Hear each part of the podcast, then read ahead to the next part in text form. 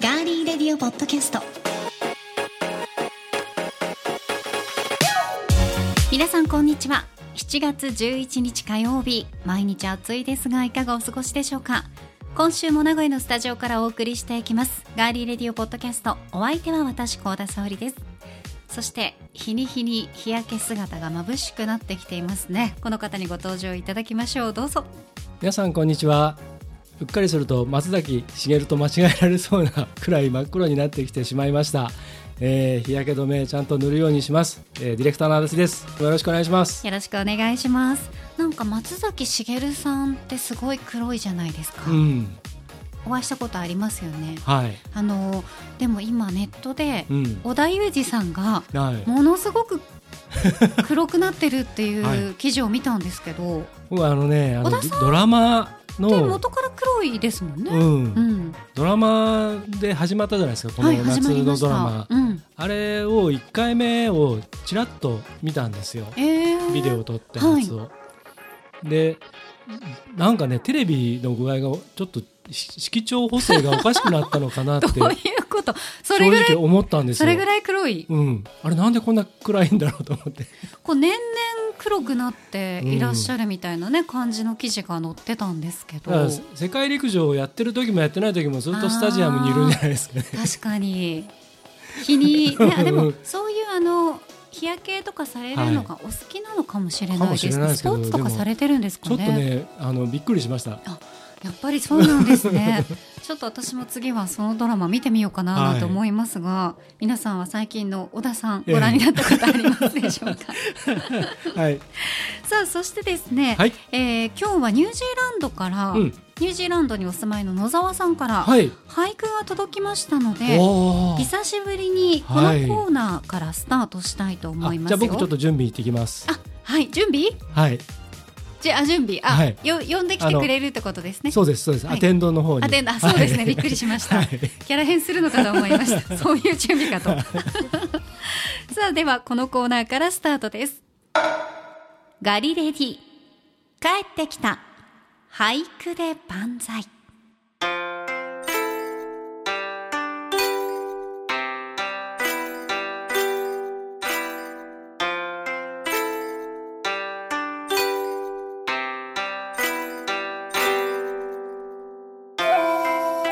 ニュージーランドの野沢さんから俳句で万歳このコーナーを終わらせないためにということで俳句が届きましたでは俳句で万歳のこの先生お呼びしましょうどうぞ皆さんこんにちは先生の足立ですお久しぶりです荒先生今日はいつもになくとっても穏やかですねはい先生はイライラされたりしないですかえっと表ではしませんね、そうなんですね、はいあまり汚い言葉も吐かれないですよね、はい、うんなるべく穏やかに生きられているということですね、そうですねあ素晴らしいです、はい先生を見習って生きていきたいと思いますはいではニュージーランドの野沢さんから届きました俳句ご紹介させていただきますはい父の日にパパおめでとうと LINE なる父の日にパパおめでとうと LINE なる一見寂しさを読んだ句みたいですが全く逆でえ他国で遠く離れているお子さんがわざわざテキストを送ってくれたことを喜んでいる句ということですね先生いかがですかはい、えー野沢さん私もあの交流をさせていただいておりますがあ俳句仲間ということで先生も交流があるんですねはい、今野沢さんはニュージーランドでお住まいでお仕事をなさっていまして、今お子様は、えーお嬢様は日日本本にねの学校に通われているので、えええー不思議な感じなんですけれども、えー、と日本人の家族としてニュージーランドにいらっしゃるんですが、えー娘さんが、えー、と日本に留学をしているというそういう、まあ、離れたね、えーところに、えーそれぞれいらっしゃるということで、まあ、それを踏まえての今回のこの句だと思われるんですけれどもあの、えー、僭越ながらちょっとねあのひねりをさせていただきますとですねお願いいたします。はい、えー野沢さんは父の日にということで、まあ、季語といいますかそのおテーマといいますかそれを頭に持ってこられてますが、えー例えば遠く離れた日本地球の裏側といいますかね、えー南半球と北半球でそのお嬢様からの LINE が突然届いたというちょっと驚きやちょっと嬉しさを表現するために私はこの LINE なるという、えーこれを頭の上の句に持ってくるなるほど。例えば LINE なりうーん。おお LINE が来たぞ、うんうん。パパおめでとうと父の日になるほどね。とすると、えーお父様のその驚きや嬉しさとかあとあの日本から送ったお嬢さんがちょっとこうニヤニヤしている お顔といいますかね、うん。えーパパ驚かしてやろうみたいなそんな風なことがちょっとこう伝わるかなとうん。思った次第です。はい師匠の添削先生の添削お待ちしておりますというね言葉もありましたがはいえ送ってくださいました野沢さんは父ではなくパパという部分も嬉しい気持ちになられたそうではい今先生からありました LINE のところなんですがはい LINE なるにするのか LINE 一言にするのか悩まれたということで、一言だと本当に寂しい感じになるしこうでもなるだと電話が鳴ったみたいで、ええそれもちょっと違うような気がされたということですが、まあ、そこに関しては LINE なるでまあ十そ分れ伝がわりますよね。あのスマホがブルッといったり、うんあとあのまあピリって言いますもんね。ピリってうんあの着信のね、うんピコピコとかねあれがピコ。ピコとかね、ううんん、それがあのいいんじゃないですかね、むしろ。ははいい、そうですね。はい、ということで野沢さんいかがでしたでしょうか久しぶりのこのガリレディ俳句で万歳はい、帰ってきたになりましたのでぜひですねリスナーの皆さんも俳句を読みたい俳句なのかどうかわからないけど先生に添削してほしいというものがございましたら送っていただきたいと思います以上ガリレディ帰ってきた俳句で万歳でした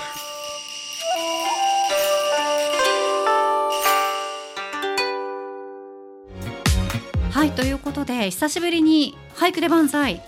やりましたけど足立さん早く戻ってきてくださいよ足立さんあ先生先生こっちこっちこっちこっちはいはいはい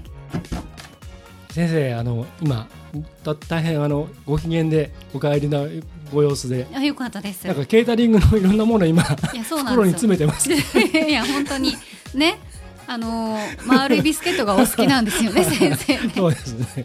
ケータリングって何ですかねあのえ人によって違いますよね、えうんむちゃくちゃ袋に詰めて帰る人いますよねますねうん、なんかね、ごそっともらわなきゃいけないと思っているぐらい、なんかね無駄にしないぞぐら い。そうそうそうそうまあでもそれはあの、ええ用意した方からすれば嬉しいですけどね、そうなんですよ結局、余ったやつは集めなきゃいけないんでそうなんですよねむしろ持ってってくれた方がいいんですよねそうそうですそうです はい先生ありがとうございました、はいお疲れ様でした先生はいさあ足立さんが戻ってきましたので、え野沢さんのねさはいっきあの、俳句うん聞いてました、うん聞いてました聞いてました、いいですねいいと思いますはいあのーこれが例えば、うんあのそれこそ昔だったら、うんうん電話鳴るとかあそうですね、えーでそれが時がねあの流れて今度携帯がで登場して、それが今はスマホでそれがもうスマホとも言わずに LINE とかっていうね言葉にどんどんどんどんなってるっていうのをちょっと改めて思ってね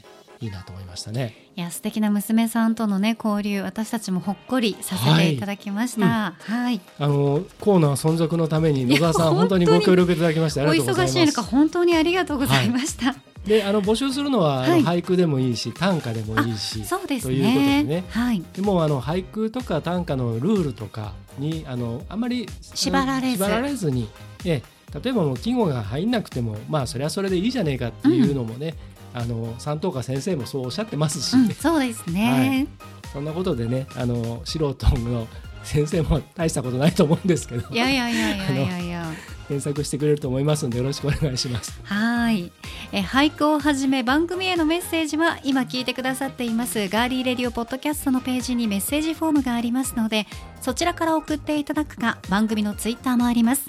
ぜひフォローしていただいてコメントメンションダイレクトメッセージリツイートで番組に参加してくださいハッシュタグはひらがなでガリレリガリレリです皆さんからのメッセージお待ちしています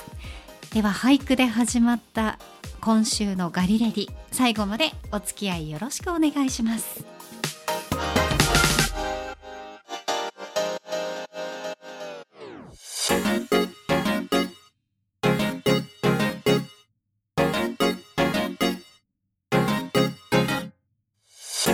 名古屋のスタジオからお送りしていますガーリーレディオポッドキャストさて新年度が始まって456もう7月入りましたまあおよそ3ヶ月ですよねはい、うん毎年あの新入社員の皆さんが入社して少し仕事を覚えたこの時期、まあ、入社してすぐの時期とかもあるとは思うんですがざわざわと SNS で話題になる言葉がありますはい、特に今年は春にねちょっとこの言葉がざわざわ話題に上がっておりました、うん、それがおじさんビジネス用語これ何なのかというとはい、ビジネスの場面でおじさん世代が職場で使う言葉のことを言いますうん、中高年世代には懐かしく若い世代には新鮮に感じられているということでうん、緊張した場面を一瞬にして和やかにする効果を持つ言葉も少なくないと言われているのがこのおじさんビジネス用語、うーん、まあ、略語だったり擬音語野球相撲麻雀時代劇などから派生したものが多いっていうのも特徴なんですね、うん、そこで今回の「ガリレディ」ではちょっと変わった視点で代表的なおじさんビジネス用語を職場以外でも使える身近な場面での例文とともに紹介していきますはい、こう職場で使えるものだったら、うんやっぱ限られますよね。まあそうですね、無理やり使う人もあいますけどね。そうそうそう身近な場面ではいこうどういうふうに使うかっていう、うんちょっとあのニュアンスが変なものもあるとは思いますが、飲みの席とかでね、そうもう使ってみたりするとそう面ですね白いでしょうからね。はいはい、えーまたビジネスシーンでの使い方はおじさま日本代表の足立剛さんに教えていただきたいと思いますのでよろしくお願いいたします。かしこまりました。さあまずはあ行から作業参りましょう。はい、一つ目顎足つきうん、意味です顎食事代と足交通費の意味仕事相手が食事代と交通費を負担してくれることうん、枕宿泊がつくこともあるもともとは寄せ芸人の隠語だったということですはい、はいうん、例文です今回の規制はじいじたちが顎足枕付きにしてくれるから助かるわーっはい。てことですねまあこれはあのえっ、と我々もよく実は使いますね。顎足っていうのはよく使いますけどはい枕はもううん私が新人の頃からあんまり聞かなかったかああ、まああの経費削減とな、か。うん、そうもうその世代だったんですよそうですね、うんあとはあのいろいろ新幹線とかいろいろ交通網もあのだいぶあのかつてに比べるとねあの本数が増えたりあと望みができたりとかして、うん、日帰りが案外できるようになっちゃったり、そうなんですよねしてるのでうん、まあ、枕っていうのはよっぽどの時なんですけど、まあ、僕らのそれこそ僕新人の頃は前乗り後帰り当たり前でしたからねいや前乗りはやっぱり嬉しいんですよね、うんでも後帰りって結構大変ですよね後帰りはあのー本人はでも別に帰るだけなんですけど、うん、結局本番終わった日に泊まれるわけじゃないですか、はいもう一泊できてもう一泊なんか飲めたりとか食べたりできるっていう はいのがあって、タレントとかだと、うんだからそれであの結構ねあちこちでだからそれを使って悪さする人もたくさんいましたけどね。昔はね、はいへえでもそういう噂は聞いたことありますねうんじゃあ続いて、はい、一丁目一番地うん意味は物事の中で最も重要な課題のこと主に政治家が重要な政策を訴える国会答弁で使う言葉1980年代から新聞記事で見られるようになったものですうん、では例文ですはい、舅の誕生日をイタリアンにするか寿司にするか我が家の一丁目一番地ですこれそんな使い方するのかね。知らない 一応あの、はいビジネスシーン以外でのね、うんうんうんあれなはんですけど、一丁目一番地ってあんんまり聞かないですけど、いうん、やっぱり政治系の方が使ってそうですね広まった言葉ですうか。ん正直僕らもそんな使わないですけどそうですよね使った覚えもないし、うんむしろこれ聞くと滑稽だなと思っちゃいますけどうんね、うんはうんい、絶対嘘だなと思っちゃうんでじゃあ続いて、はい行ってこいはい これね意味です元は金融業界で相場が上がってすぐに元に戻ったことを指します失敗したがさほど損害はなかったというニュアンスで使われています例文ご祝儀の3万円は痛かったけど引き出物を見たら行ってこいだったねうんこれどういう意味これあのだから、えっとこれ実はビジネえっス用語だとどういとうビジ感ネじスで用語で使使う場合は、うん行ってこいでチャラって言うんですよ。う行ってこいでチャラ、うん、チャラってもう、うん要するにじゃああのうん、チャラだよってもうことねチャラねっていう。うんうんうんだから例えばこっちから何かを提供して、ええでもその分何何らかの見返りがあるあるいはもう金銭的にも例えばここで3万あのちょっと経費かかるけど、うん最終的にあの売上でプラス3万のあらりが返ってくるかはいはいらはい、でこれで総裁っていう、うん総裁ね、うんはいそういう意味で言ってこいでチャラってそういう使い方をしてました。へーこれどうなのって例えば上司とかに、うんあのこのこの案件についてこれ経費関係どうなってんだってでこれマイナスじゃないかっていやこれこうなってこうなってプラスで変えてくるんで言ってこいでチャラなんですよあそうかっうーんていう使い方はします営ね業さんとかが使ってそう、はいうーんあだったらいいわみたいなへえそういうことなんですね、はいだからこのご祝儀の3万円だけど引き出物うんうんで見たら、なかなかいいものが入ってあたんそうかで行ってこいだったねって、うん3万円に相当するあるいはそれ以上のものが引き出物に入って入たっかてら、たねっうんてことですね、持ち出しはむしろあのプラスじゃねえのみたはいいな、はいはいあそういうことかなんならプラマイゼロだったらいいやみたういんな、うんうんへえ、じゃあ次行きましょう、はいこれも私知らないですねうんうっちゃるうん、意味です土俵際に追い詰められた力士が体をひねって相手を投げる技から大逆転することを指しますがほったらかしにするという意味もあるうん、例文冬物衣類の洗濯面倒だなしばらく売っちゃっておけばいいかうん。これでも正直あんまりそのビジネス用語って感じじゃないんですけど僕らあの、えっと静岡県浜松市出身のものからすると、うんこの「うっちゃる」っていうのは割と方言的に、えー、これもう初めそんなのあもう売っちゃっちゃ全いな然聞かない売っちゃっちゃいな、うん、かわいい売っちゃっちゃいなもう捨てちゃいなとかほっときなとかっていうのもそんなうっちゃっちゃいなほかっときなさいみたいなの感じ、うんあ感じですねーうー。うん、んうっちゃりっていう技があるじゃないですか。ありますあります、うんはいまあそれうっちゃりからこのうっちそゃうどるちからかというとそっちの意味でしたね。はあはあはあ放っとくというより、はい、はいじゃあ続いてはい、 「えいや」 意味はうん、気合を表す言葉、うん、難題や大変なことも気合を入れて頑張ればなんとかなるという時に使われますはい。例文うちの実家物が多いんだけど「えいや」で片付けを乗り切るわ、うん、あのイベントとか番組とかって結構無茶な話が多いんですね。ええであのそんなもう物理的にも無理だしもう気合的にももうモチベーションも全て無理だっていうようなことで もそうですね最終的には何とかしなきゃいけないんですよ。はいで何とかしちゃうからまたそれが続いちゃうんですけどでそういう時に「エイヤーでよろしくお願いします」って言われます。そう確かになんかそれは私もはい「えいやで」って言ってるかなり年配の、はい方のね言葉は聞いたことありますね。はい、そこのとこはもうとにかく「エイヤーでどう にか無理だ」っつってそうかやっぱ使われるんですね。はえ続いてこれはもう1ミリも私今まで聞いたことなかったです。はい鉛筆なめなめ。 お行儀の悪いなんか感じですよね。うん鉛筆なめなめ、意味です。じっくり物事を考えるという意味もあるが数字の帳尻を合わせるために使うことが多い。鉛筆をなめると書きやすくなることから生まれた言葉と言われている。うん例文ゴールデンウィークの旅行代の生産はなんとか鉛筆なめなめでやっといて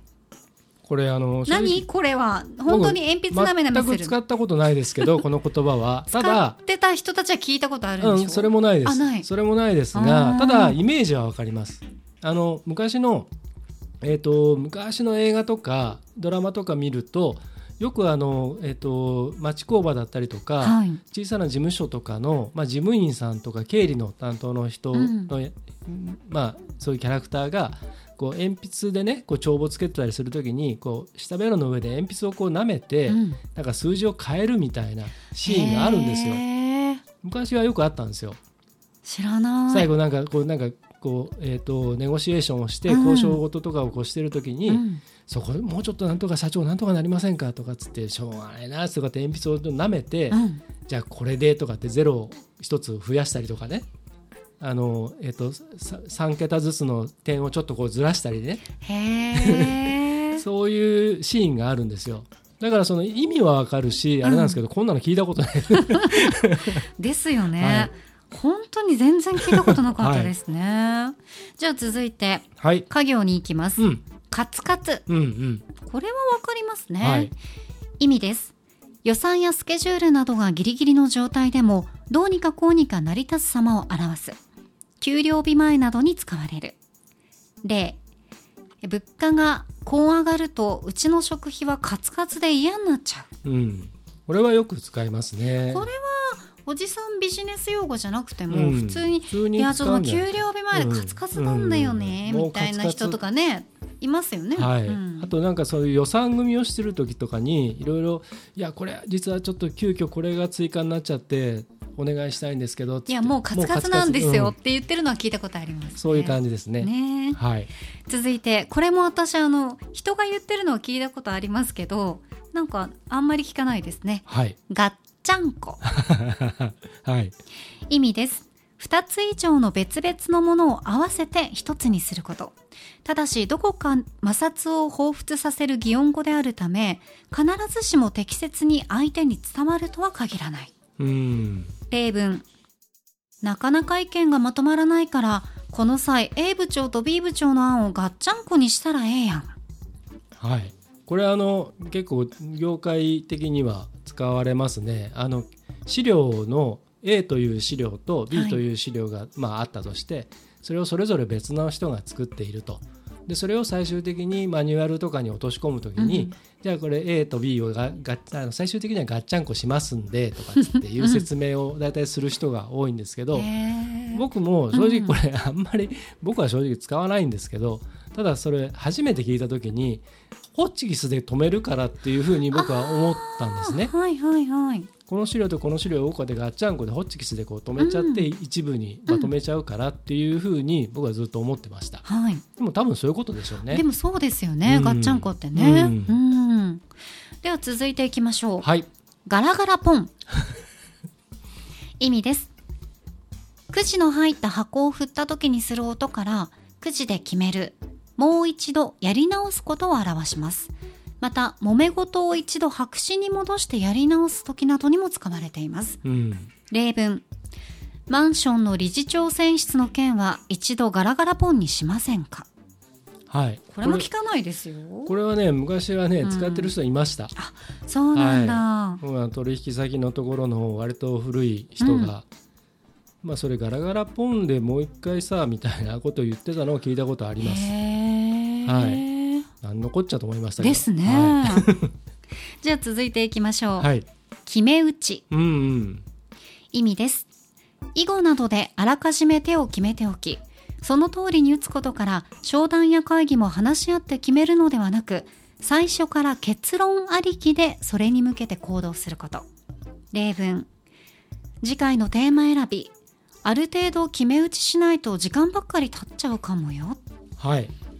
これは結構聞きましたね僕もこれ使えます。うんうんうんうんうんうん例えば企画を通していくときに。もうこれどう考えても時間かかるぞとそか、うですね決済早くしないと、うんもういろいろ流れちゃうぞっていう時はもうこれで決め打ちでいきましょうということで、うんまあ、ある意味談合に近いというか、うん事前のねそういう根回しでやっていくっていうことはありますでね。もそうですよね足立さんとかそのイベントとかの場合でもそうですし大体ああいう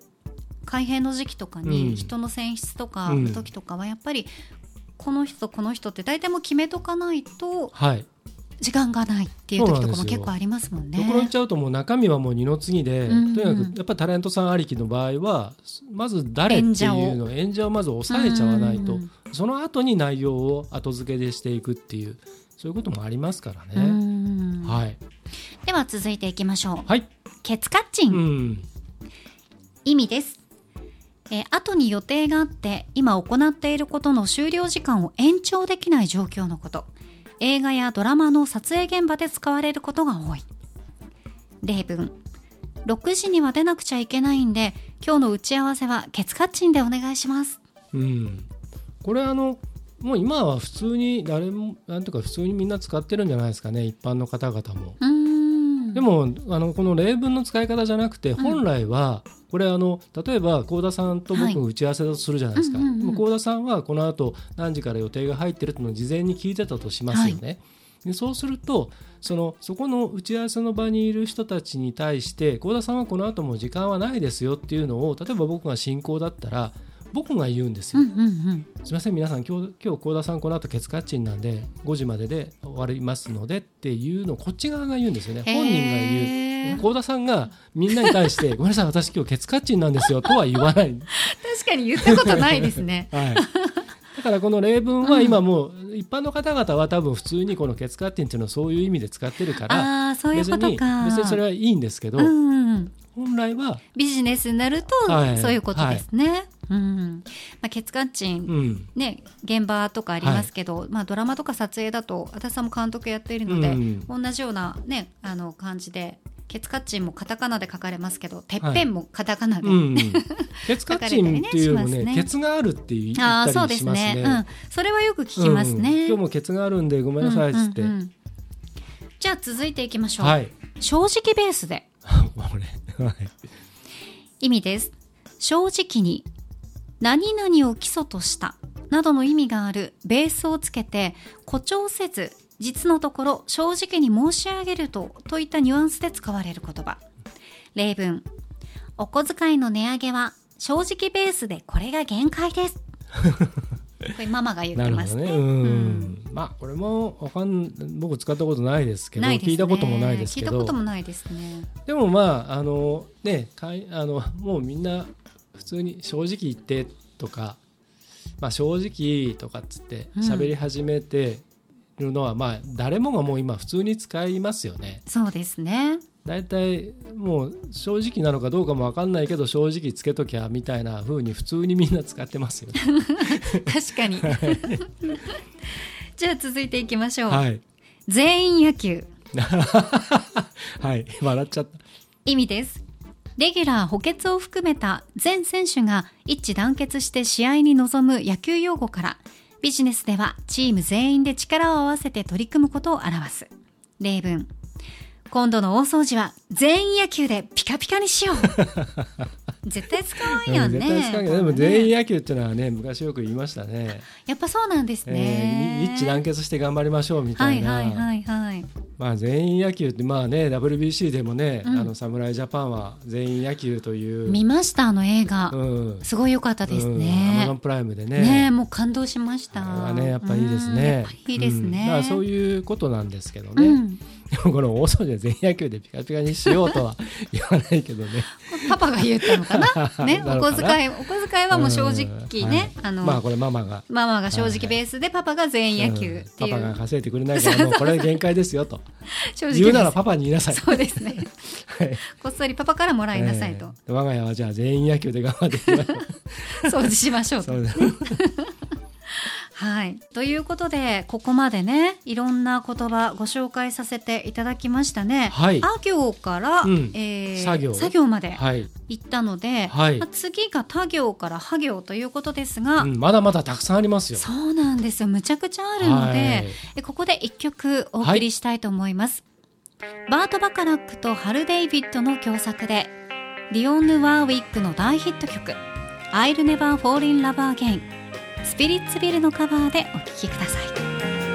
you get when you're falling in love? A girl with a pin to burst your bubble. That's what you get for all your trouble. I'll never fall in love again.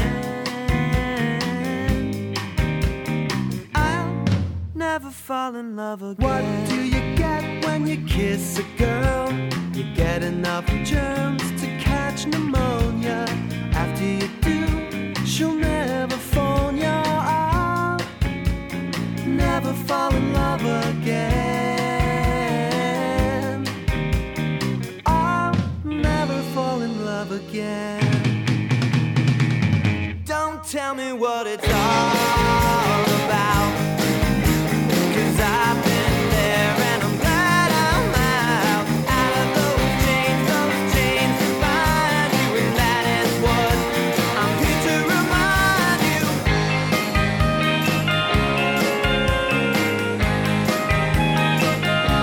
What do you get when you fall in love? You only get lies, pain, and sorrow. So for at least until tomorrow, I'll never fall in love again. I'll never fall in love again. お送りしたのは「I'll Never Fall in Love Again」スピリッツビルでしたはいこれあのメロディーとかね聞いたことある方結構たくさんいるんじゃないかなと思うんですけども、うん放題は「恋よさようなら」と言いますしい「I'll never fall in love again」っていうのはもう二度と私は恋には落ちないっていう意味なんですけれども、うんこれあのもともとはねブロードウェイミュージカル「プロミセス・プロミセス」っていう名作があるんですねそれに書かれたものなんですけど、あの R&B とかあの、ねえーソウルのあの女性シンガーでもう大変好きなあシンガーリオン・ヌワーウィックうがん歌って大ヒットした、で彼女はこれでグラミー賞の最優秀女性歌唱賞を受賞したっていうね、はい名曲中の名曲ですねちなみにねリオン・ヌワーウィックはホイットニー・ヒューストンのいとこです、あなんかすごくないですかやっぱそういう歌うま DNA がうん入ってんですね、もう家系ですよ。ですよねはい、惜しくもホイットニー・ヒューストンはね先にお亡くなりになっちゃいましたけど、はい、で今日聞いてもらったそのスピリットビル、えーアメリカ・ボルチモアのロックバンドなんですけれども、えー、とこのね曲聴いていただいてお分かりのように、えーアウトロでバグルスの大ヒット曲「うんラジオスターの悲劇」レディオ・キル・ザ・レディオ・スター」うん、これのサビがねちょっとかぶせられてるんでちょっとクスクスしながら聴いてください。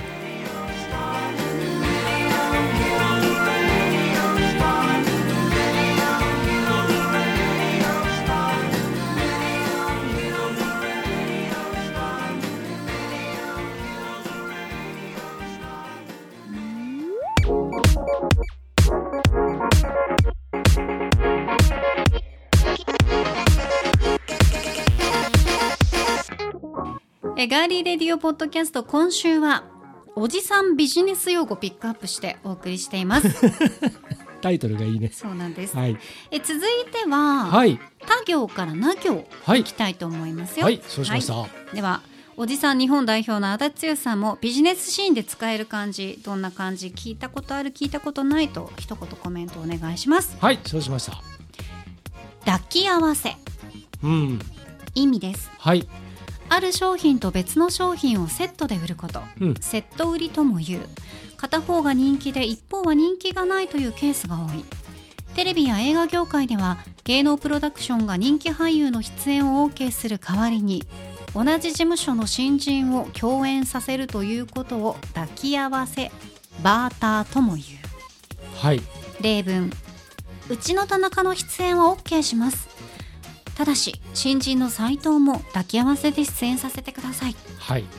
まあ、これはあの多分皆さんもうね、あの一般の方々もテレビや映画とかいろんなものを見てればね、うんは大体わかると思います。いなんでこの人いるんだろうっていうのは大体バータ ーです。そうなんですねバーター、はいはいうんねね。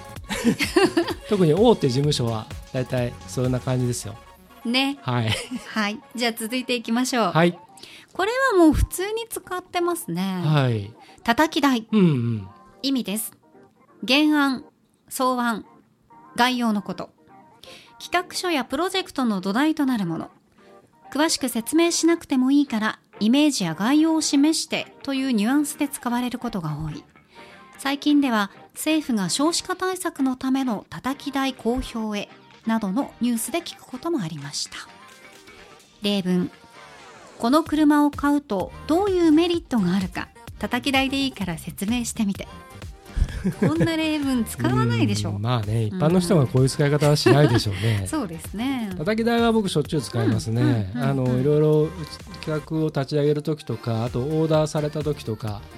まずとりあえず叩き台出しますねとか、うんまあ逆に叩き台出してとかって言われるのがありますので、うん。そうですねで僕のやり方はあれですいつもあのまずこちらで仮説を立ててはい。これがいいと思いますっていうのを一回作ってでそれが違うんであればそれが分かるのでうん。違うなら違うって言ってもらうためのものを出したりとかあこれでこういう方向性だよって分かれば先先に進めるしっていうことでやっぱその叩き台っていうのはすごく重要視しますむしろそれができれば大体企画とかってのは出来上がりますねうん。大事ですよね。うんうん。ただあのこの政府のその叩き台公表へとかっていうニュースがあったりしますけど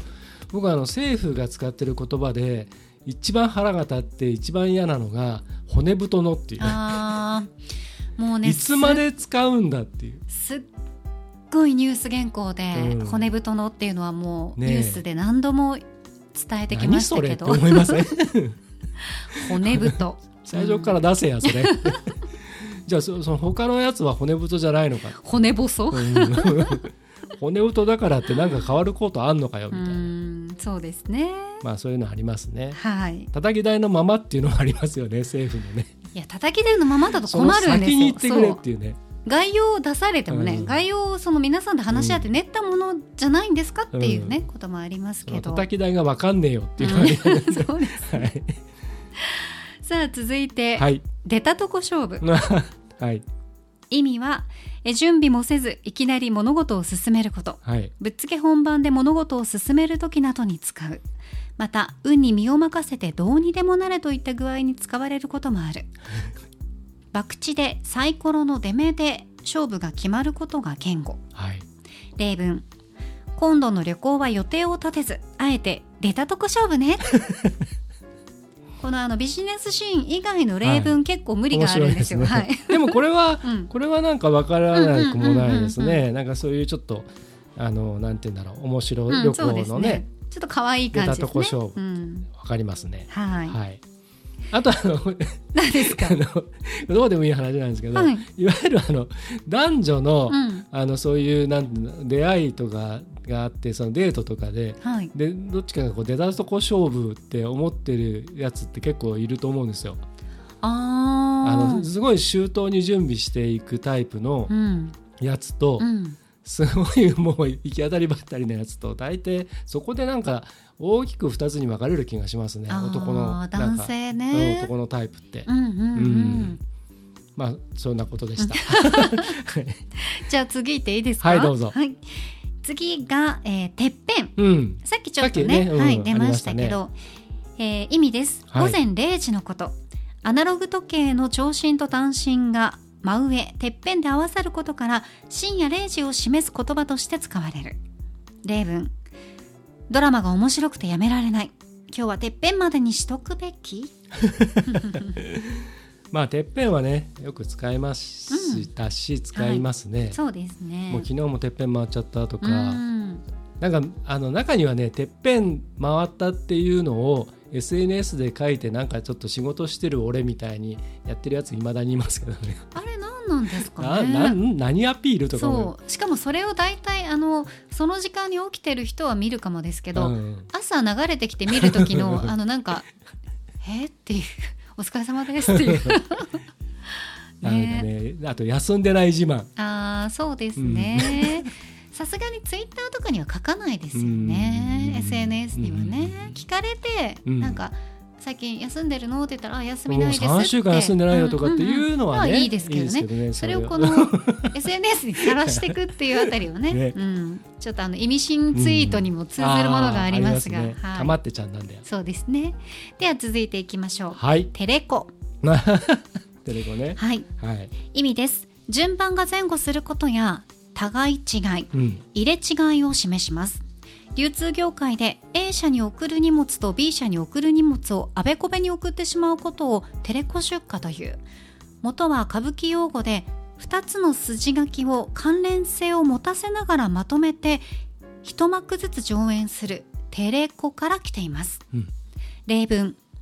A さんと B さんのスーツケースがテレコにならないよう気をつけてね。うんまあ、これはまち、まあ、A さんと B さんのスーツケースがね、うんこう間違えないように気をつけてねってさすがにそこでテレコっていうのは使わないですけあど、うんあのこのコーナーとこのコーナーがうんテレコになりますとかね、うんそういうのはありましたよね。そうですねあうんの進行表とかあね、そうそう台そう本そのう打ち合わせの時は台本の大体よく使えまそすれもねよく聞きましたし「テレコでいい、うんこれテレコですか?」とかはいは聞いくこと普も、ね通にねそれは使えますねありけどははいうん、うんでは続いて、はい突貫工事、 はいえー意味は全力で短期間に物事を進めること主に建設現場で使われる言葉だがコストを度外視しスピード優先で物事を進めるという意味でその他の業界でも使われている例文今日の夕食は特貫工事でインスタントラーメンだけ作りま した言わねえよ絶対ないでしょいきなり帰ってきて「ねえ剛、うんうん今日のご飯はね特貫工事だ け特貫工事だからインスタントラーメンにしたわよって言わない でしょ言わな言われたことないですねうん私たちもね、うん、超特急でとかって昔は言ったり超 はいはい特急でこれインスタントラーメン作りましたとかそういうのあったかもしれないで超すけど特急ねで作りますとかはいはねい聞いたことありますね、はいさあ続いて、うんドロンするはい意味ですえ逃亡して行方をくらませる退席する早く帰ることを表すうん忍者が煙を使って消える様子をドロンと表現することから会社から帰る時忍者のポーズを取りながらお先にドロンしますというのが昭和の時代に流行ったはい例文あの二人先にドロンしたところを見るとなんか怪しいわねうんありますねドロンするって使ってた人たちってもうやっぱかなり上、はいお先にドロンしますって、うんそれを真似して、うんはいみんなでドロンドロン面白がってねそう面白がってね言うのはありまだしたけどこれあの映画「モテキ」で長澤まさみあさっんたあっがたドローンでニンニンって言そっうてたそうそうそうあれめっちゃ可可愛愛いかったそう、ん、あんなことされたら、映画「モテキ」を見てないそこのあなた、うんぜひあそこを見るだけで本当にキュンとしますよあのシーンだけでねもうねご飯ね3杯入って る本当に可愛いじゃあ私5杯 むちゃくちゃ可愛かったですよねはい、確かにこのね「ドローンします」はね今でも使う人いますしねあそうなんだ、すいません今日ちょっと先ドローンします とか言い方もっと可愛くしてなほんかしいでねすよね全然全然ねもう普みん通なに疲れちゃって帰るっていう意味に普通に使ってたりし、うそう堂々と帰ってどうすんだって確かにねそのドローンの意味がね そうそうそうそう行方をくらませるわけですからね そうそうそう、はいじゃあ続いていきましょう、はいトントンうん意味ですはい2つを比べて大小や損得にほとんど差がないことを示すプラスマイナスゼロということ例文東京まで行く場合バスで行っても電車で行っても料金はトントンだったようん、でもこれ普通に使えませんうん、トントンは。うん、トントン、うんトントンになるよねうとんか、うんうん、ねこれはいいんじゃないですかね ね特に解説はしなくても。じゃあそのまま進めていきましょう、 はい、多分ね続いても特に解説はいらないと思いまあすあよ、はい。なるはや意味ですなるべく早くの略うんこの案件なるはやでお願いね連絡はなるはやでしますなど期限は決めていないができるだけ早くしてほしい時に使ううん例文飲み会に参加できるかなるはやで返事してねはい。結婚式の二次会のパーティー出れるかなるはやで返事してねとかね、うんうんそういうのはありましたねありますね、うんこれだけどあの頼む方も、うん答える方も、うんなるはや使っちゃうとなかなかその次がね連絡取りづらくなるっていうのがあったりするんですよ。例えばうんえじゃあ第1案いつまでに出せますってじゃあなるはやでとかって言うとじゃあそのなるはやがいつまでなんだっていうのがちょっともやっとするじゃないですか。なんかその仕事だったら、うんやっぱり期限、うんいついつまでにお願いしますとかの方がやりやすいですよね。そうなんですよただとはいえやっぱりそれが決められない時もあるので、うんそのいろんな人が関わってくるとはいはい。あとアイデアも降ってくるかどうかっていうのもあったりする場合もあるのでう、ん、なんだかんだ言って僕も使えますけどねはい。じゃあなるはやでとかう。んうんでなるはやでお願いしますって言ってきて翌日にできましたって電話してくる 人もたまにいるんでできてねえうよん。早すぎますね。なるはやゆちょっぱやみたいなねすごいじゃないですかできれば1週間くださいって言ったじゃないですかっていうそうですよね。ええーはいそういうこともあるんですね。ありますじゃあ、はいえー最後ですね。はいな行な行の最後はいはい最後っつっちゃっ最後です。はい。たよよよ寝かせるはい意味です。進めていることを一度手を止めて放置すること。行き詰まった時やどれが正解かわからなくなった時、頭を冷やすために少し時間を置く時にも使う。例文。一週間前に依頼したあれ、まさか寝かせっぱなしにしてないよね。うんまああの使えますね寝かせるって、ううんんうんうんうんちょっと置いときますかっていうちょっと寝かせて。うんうん。まあそうひめったに使わないですけどたまにちょっと言葉として出てくる場合がありますね。ああ、そうですね。うんこれもまあまあ、あの、聞いたこともありますね。はいはいということで、はいあ行からうんな行まで、はいお送りしてきましたが、は行から和行もまだあるんですよ。まだたっぷりありますね。ちょっとね、これええ一回だとはいボリューミーになりすぎてしまいますので、確かに、はい、どうでしょう。次回うにん、持ち越しということでいいですか。聞いてる方もねあんまりあの全部詰めちゃうとそ飽うきちゃそううかそらう、 ね。そうですね。おじさん用語でね、お腹いっぱいになっちゃうと朝からね、はいい、けないですから。そうですね。はい、ということで、はいえーおじさんビジネス用語「は行から和行」は来週ご紹介しますので皆さんまた楽しみにしていてください。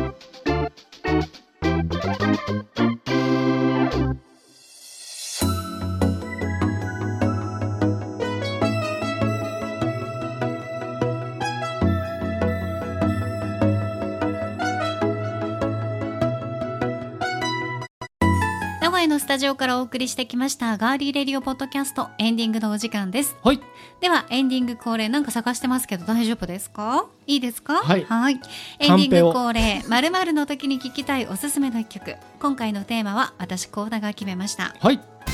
なんだかリピートしてしまう中毒性のある一曲うーんはいうんあるでしょうありますねうん一、曲と言わずまあ何曲かあいやりますけありますありまどすその中で何を選ぶかというのでちょっと今メモを ああそういうことですね。はいわかりました、はいえー今週は先行剛殿でございます、はい参りましょう今回のテーマなんだかリピートしてしまう中毒性のある一曲先行足立剛ブルーノマーズランナウェイベイビーはいはいはい、はい、こちらでございます。す確かに2010年リリースの彼のファーストアルバムうん「えー Do Up and Hooligans はい」こちらに収録されているんですけど非常にねバラエティに富んだアルバムなんですよもうラね。ジオでむちゃくちゃ流れましたよねですいろんな曲がねうんあのアルバム自体がいろんなタイプの曲があって、うんはい、あのねちょっと余談なんですけどファーストアルバムにすごくバラエティに富んだファーストアルバムを作ったアーティストっていうのはそのいわゆるファンとかリスナーと最初にその約束というかその僕はこういう引き出しがありますよっていう手の内を明かしてくれてる感じがしてそうするとその後に作っていく作品がいろんなバリエーションがあってもうんそうです、あね、これもブルーノ・マーズこれもブルーノ・マーズっていうのがなるんでそれやっぱりあのもともとやっぱりすごいアーティストだと思うんですけどあのファーストアルバムっていまだにね聴けるっていうかうん聞き飽きないっていうかその中でもこのね「えーランナウェイ・ベイビー」はねあのなんかのアワードの時の、えっと、グラミーだったかなんか忘れちゃったんだけどあのえっとライブパフォーマンス途中でね賞授賞式ありのま途す中ねであるじゃないですかうんそこで新人のブルーノ・マーズがこれを演奏してるライブを見たのが僕初めて見た時で、えーその時にもう一発でそれこそちょっと古い言い方ですけどノックアウトされて、うん うんうん大好きになってでそれ以来何かにつけてこれちょっと自分のちょっとハイテンションに持ってきたい時とかあにーこれかけたりして繰り返しかけたり だからやっぱ中毒性があるんですうねんしまいいすね意味で、は逃げるんだベイビー俺が君に魔法をかける前にうんうん君が聞いている噂は全部本当だからねうん俺は遊び人なんだっていうわ感じで そそういうの歌なんです和訳すると 和ね訳するとすごいアホみたいな曲なんです けどじゃあなんか全部和訳するとどっちらけみたいな感じになりますよね 逃げるんだベイビー花輪くんかみたいなもうちょっと言い方が花輪君だったら「逃げるんだベイビー」みたいになりますよね。うん という感じでございました。はいありがとうございます。それでは幸田さんにもレコメンドしていただきましょう。はい、今回のテーマなんだかリピートしてしまう中毒性のある一曲「高校」幸田沙織寿司ボーイズ「オーマイガー」でございます。いいですね、これ寿司ボーイズオクラホマミキサーこうサンプリングはいされてるので。うん、チャラチャッチャッチャラチャラチャッチャッチャっていうブーンって始まったりするんですが、 は い2020年にはあのフィギュアスケーターの樋口若葉さんがエキシビジョンでこうのん「オーマイガー」を使ってはい演技を披露されていてはいかなり注目されてたんですけど私あのこの歌詞はね結構あのこう放送で言えないような歌詞が入ってたりとかは するんですけど、はい私このサビの「トゥルトゥルトゥトゥルトゥル」そんなことはないってそんなはずもないって I just wanna say oh my god みんな口揃えて oh my god っていうのをここがなんかすごい好きでもうこの何回も繰り返し聞いちゃう は、いなるほどねそうなんです寿司ボーイズは結構あのーヒップホップの中でもちょっとこう視点がうん違って、ちょっとクスッと笑えるようなものも、題材がねうんあったりするんですけど言ってることは結構確信に刺さるよう なところも多いので、ははいいぜひ皆さん寿司ボーイズうんチェックしていただきたいと思います。はい私たちがおすすめする音楽は Spotify のプレイリスト「ガリレディレコメンド Q」でぜひお聴きくださいガリレディのポッドキャストとともにプレイリストもフォローして楽しんでくださいさあそして皆さん新番組「自然の科学」お聴きいただきましたでしょうかうん先週の金曜日7月7日七夕の日に第1回を配信したガリレディナチュラルサイエンスラボ自然の科学フィーチャリング玲子先生初回は番組の内容紹介と玲子先生の経歴と現在のお仕事など紹介しています7月14日配信の第2回目からはいよいよテーマに入っていきますよ7月のマンスリーテーマは土うん土ですはい、はいそのパート1をお送りします自然の科学あの本当に何ですかねいやいや科学とかうんサイエンスとか、うん興味ないんですっていう人にこそ聞いてほしいです、私が全然そういうの興味なくて、うんわからない人がねアシスタントで入ってるので「へえ」とか「おー」とか言ってますんで、うん一緒にお勉強してほしいはいお勉強っていうのかなんかあの興味持ってほしいなと思います。そうですね、うんあの本当に今の時代特になんかこう興味持っていただきたいうんテーマでもあるので、本当にあの皆さん聞いてください。はい、よろしくお願いいたします。えそんな自然の科学は毎週金曜日に配信していきます。ぜひ皆さんお聞きください。そしてもちろんこちらの本家、本家本本家、家ですよ。